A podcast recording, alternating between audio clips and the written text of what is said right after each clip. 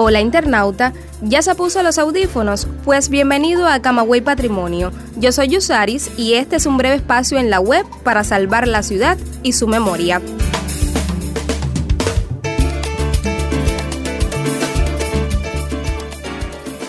Y mis amigos de Camagüey Patrimonio, hoy hablaremos sobre una principeña singular. Pero antes, tengo el gusto de presentarles a Claudia Sánchez de Risco, estudiante de, periodismo de nuestra Universidad de Camagüey. Bienvenida, Claudia.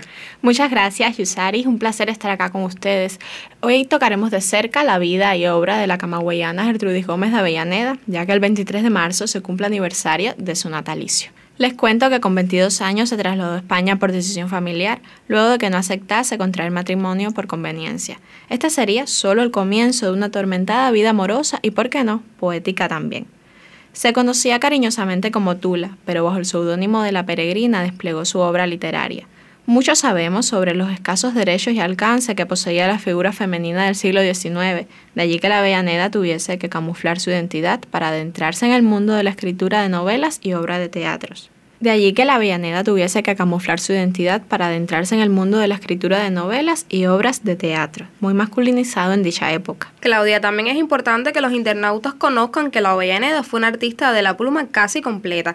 Abarcó temas adelantados a su contexto y de extrema sensibilidad, como fue la controvertida novela Zap de 1841, considerada la primera novela antiesclavista. Al año siguiente escribió Dos mujeres. Allí defendía el divorcio como la solución a la unión matrimonial deseada. Sin lugar a dudas, de ella emanaban ideas de un feminismo necesario. Comparto además algunos datos curiosos e importantes de su vida. Podemos recordar que en 1853 presentó su candidatura a la Real Academia de la Lengua Española, pero fue rechazada porque el puesto no lo podían ocupar mujeres. Criticó fuertemente lo convencional. Nótese su osadía cuando escribe La Mujer, una serie de artículos en lo que plantea la igualdad intelectual entre hombres y mujeres. Aunque recibió críticas y abandonos amorosos debido a su dedicación a la poesía, Gertrudis no silenció el único instrumento que tenía para expresarse. Padeció dolor, exclusión familiar, vivió bajo un estricto orden donde las mujeres debían callar y obedecer. Tal vez por esto no le faltó el coraje para crear su contenido abolicionista.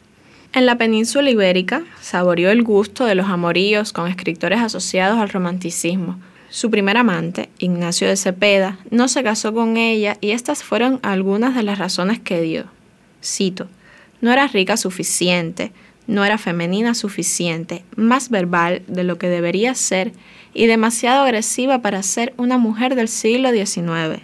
¡Qué iluso! Claudia, también sus poemas y novelas reflejaban la actitud independiente y rebelde del mundo masculino. Además abordaban temas acerca de la soledad y el exilio de Cuba, la melancolía y depresión por sus decepciones amorosas, erotismo, el amor puro y los conceptos neoclásicos y la religión.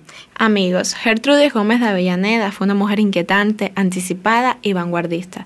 Por eso es muy necesario siempre volver a su obra. Por eso creo, Claudia, que este es un tema muy importante, no solo para los camagüeyanos, sino también para todas las personas que pueden escuchar este podcast y que también les sirva de referencia para amar la literatura y para amar nuestra ciudad de los Tinajones. De esta manera te doy la bienvenida oficial a nuestro equipo de realización y espero que nos acompañes para hablar sobre otros temas también importantes para nuestra comarca. Muchas gracias. Gracias a ustedes. Acompaña nuevamente a este equipo de la Oficina del Historiador de la Ciudad de Camagüey, compuesto por Mario Morfi, Lázaro García, Heriberto Valdivia, Alejandro García, Legna Caballero y quien les habla, Yusaris Benito Deliano.